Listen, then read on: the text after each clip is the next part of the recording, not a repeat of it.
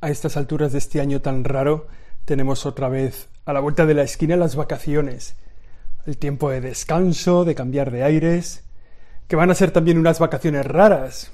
No nos podemos ir muy lejos, pero algo tenemos que hacer, porque el tiempo no se nos vaya entre los dedos de las manos, o sea que que pasen los días de vacaciones, que volvamos otra vez al trabajo, si acaso nos hemos llegado a ir o si acaso no nos hemos llegado de ir. Pero bueno, ¿qué hacer en este tiempo de vacaciones? Para hacer unas vacaciones felices, para pasarlo bien en las vacaciones, para crecer personalmente, para crecer en todos los aspectos. Esto es de lo que vamos a hablar en este Siempre Aprendiendo, es el episodio número 36. Yo soy José Chovera y aquí comenzamos. Siempre aprendiendo. Siempre aprendiendo con José Chovera. ¿Qué podemos hacer en estas vacaciones? Seguramente no nos vamos a ir muy lejos, ya lo hemos dicho antes. No nos vamos a ir muy lejos porque no debemos irnos muy lejos, porque hay que cuidar un poco también esa dimensión de la salud, de cuidar lo del virus, ese virus que todavía sigue por aquí dando vueltas y que hay que intentar pues no cogerlo y sobre todo no darlo, no ponerlo en manos de otros. Seguramente no podemos hacer vacaciones muy lejos porque no debemos, tampoco porque no podemos, ¿eh? ¿Cómo, vamos a irnos muy lejos con la situación que hay? Pero también porque vale la pena que estemos por aquí. Vale la pena que si alguien tiene posibilidades de irse de vacaciones, que esas vacaciones alegren la vida de los que están por aquí.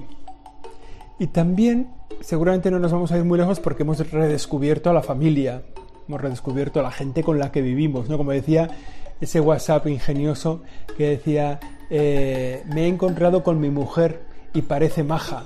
He estado unos meses viviendo con mi mujer y parece maja. Bueno, claro, si hemos dejado de estar con nuestra familia, bueno, hay que redescubrirla.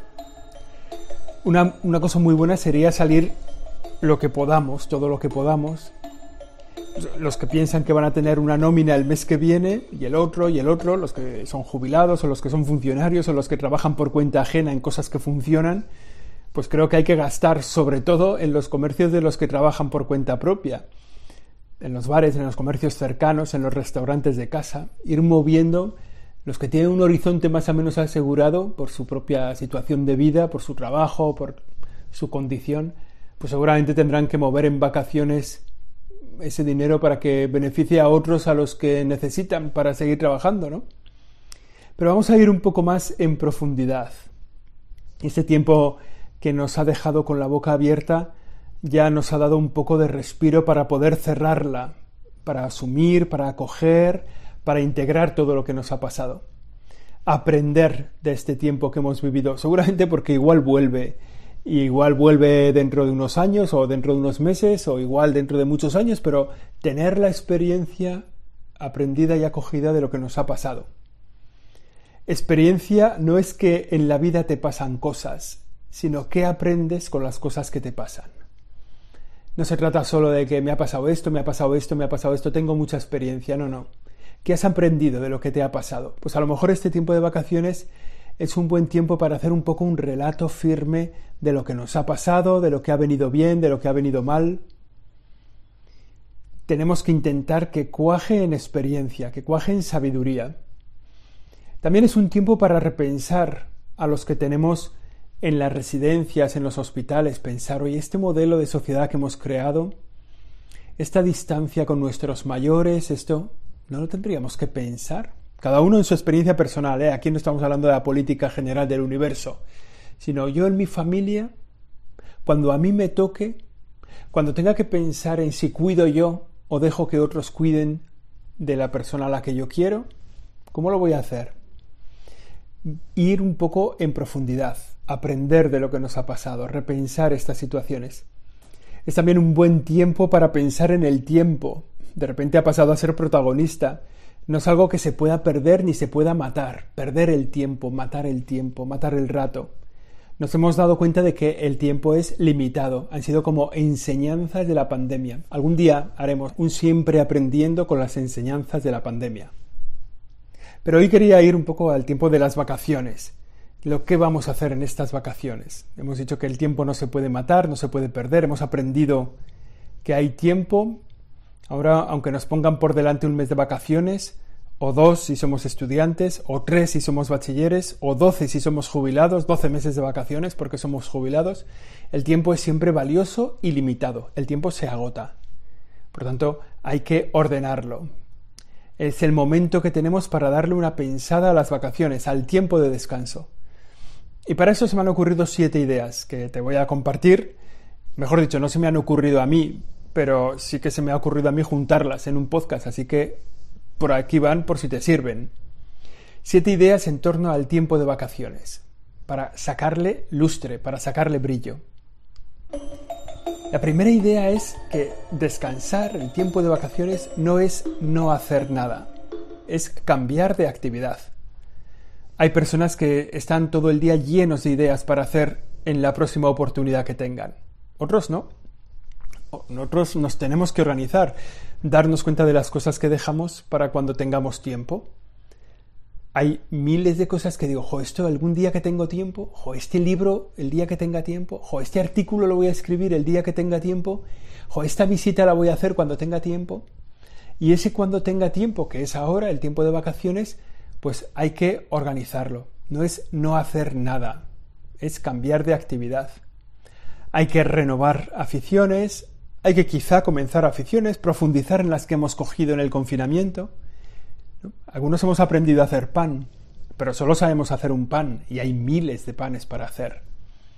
Hacer vídeos, dar charlas por Zoom, quedar con los hermanos por WhatsApp. Renovar esas aficiones, profundizar en ellas.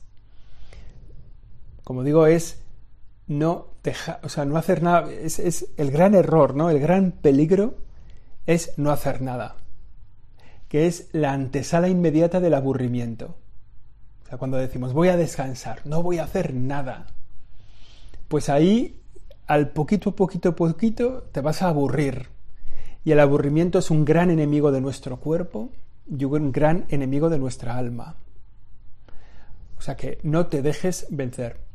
Es verdad que a lo mejor Descansar es, después de una semana intensa o de un mes intenso, de un fin de curso muy intenso, a lo mejor descansar es decir, oye, dos días voy a hacer un poco la nada, voy a hacer un poco la nada, voy a hacer el mínimo minimorum, lo mínimo para ser persona. ¿no? Me voy a asear un poco, voy a comer un poco y voy a rezar un poco y, y ya.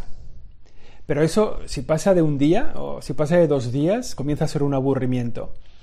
Y el aburrimiento es el agujero perfecto de nuestra alma para destruirnos. O sea, por ahí entra el enemigo, es como el caballo de Troya.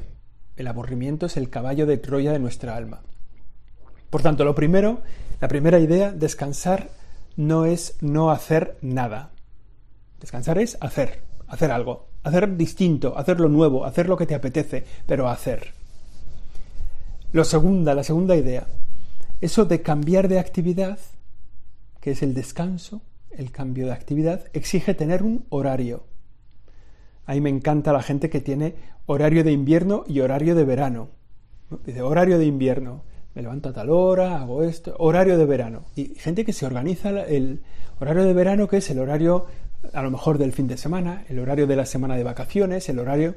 Pero tener un horario. Si quieres ser ordenado, tienes que tener un horario, también para el tiempo de vacaciones. Dentro del horario, una clave fundamental es la hora de despertar. Mi madre dice que no hay dos medios días largos. Si haces larga la mañana, no haces larga la tarde. No puede ser una larga mañana, una larga tarde. Bueno, pues tener un horario. ¿A qué hora me voy a despertar? También dice que las personas humanamente productivas, esto no lo dice mi madre, esto lo he leído, las, personas más productivas humanamente duermen ocho horas que eso es lo normal para los oyentes de este podcast, dormir ocho horas. Y entonces a lo mejor entre semana duermo siete horas y el fin de semana ocho.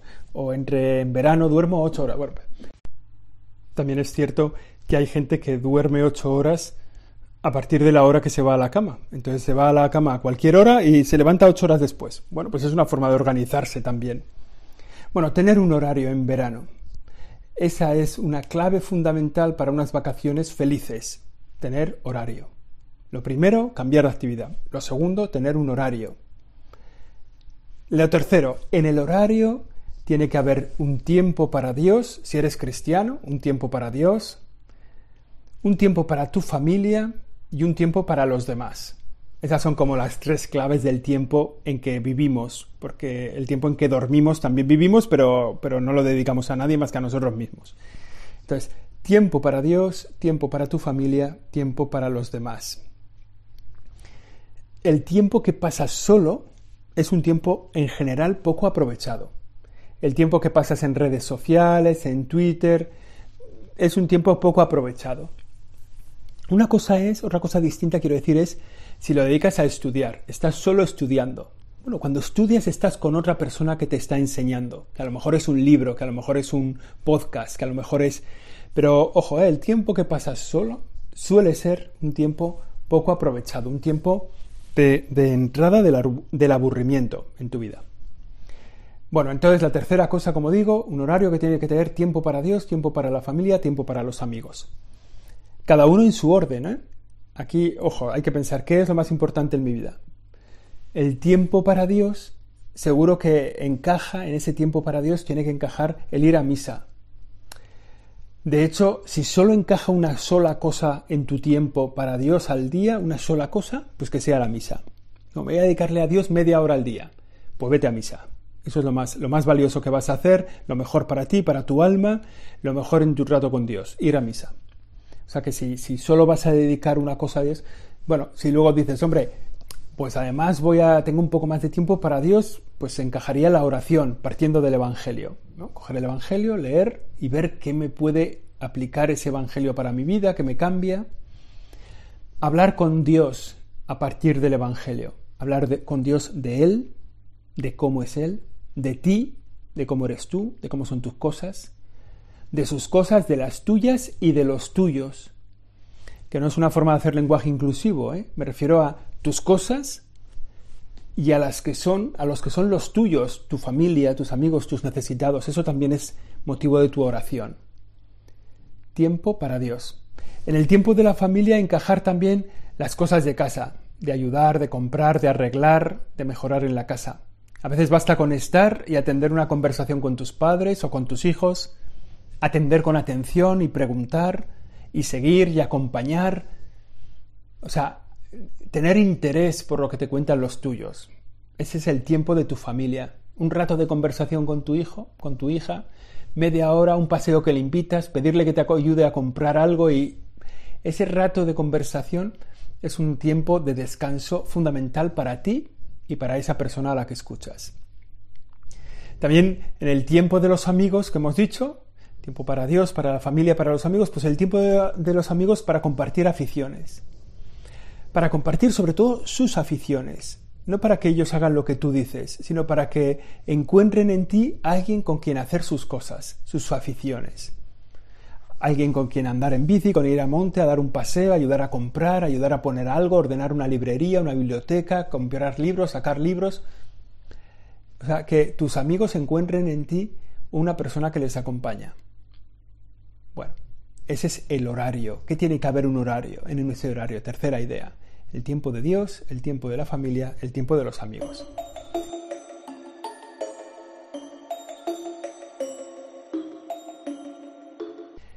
Cuarto, un cuarto punto para este tiempo de vacaciones, trabajo. Hay que trabajar. Pero vamos a ver, no estamos de vacaciones, ¿por qué me hablas de trabajo? Un trabajo que tiene que estar como integrado en el horario. Ojo, ¿eh? es un trabajo que hay que distinguir del empleo. Nosotros estamos de vacaciones del empleo que tenemos, pero no de las vacaciones. No estamos exentos del trabajo en vacaciones porque dice la Biblia que el hombre está hecho para trabajar. Entonces, durante el año estamos empleados, hacemos un trabajo remunerado. ¿no? Nos pagan por el trabajo que hacemos. Pero en vacaciones hacemos un trabajo no remunerado. Hacemos cosas porque nos gustan, por amor al arte, por servicio a los demás, por entretenimiento. Quizá estudiar un tema nuevo es un buen trabajo para vacaciones, quizá coger una actividad manual, quizá aprender una lengua o mejorar otra, quizá ayudar en la cocina. Eso es trabajo, que tiene que estar también en el horario en tiempo de vacaciones. No es un empleo, no vamos a cobrar por ello, pero nos va a edificar como personas. O sea que vale la pena trabajar. Cuarto punto, trabajar en vacaciones. Quinto punto, dedicar tiempo a los necesitados. algo de voluntariado. Quizá puedes dar clases gratuitas de algo. Yo me acuerdo, ahora no me he fijado mucho, pero cuando, cuando yo era joven, ¿verdad? En, en, las farolas había siempre carteles. Doy clases de inglés, doy clases de matemáticas, doy clases de... Pon, pon, doy clases gratuitas de... ¿Te imaginas? Que pones ahí, doy clases gratuitas de ciencias, doy clases gratuitas de inglés, doy lo que sea, ¿no? Bueno, hacer algo por los demás. Quizá puede ser visitar enfermos, ¿eh? o hacer de voluntario con las misioneras de la caridad en tu ciudad te plantas en la puerta del convento de las misioneras de la caridad de la casa y le dices, ¿en qué puedo ayudar? O de las hermanitas de los pobres, o de las ancianas, de los eh, hermanas de los ancianos desamparados, o bueno, en bueno, en cualquier sitio, vas y llegas y ¿en qué puedo ayudar?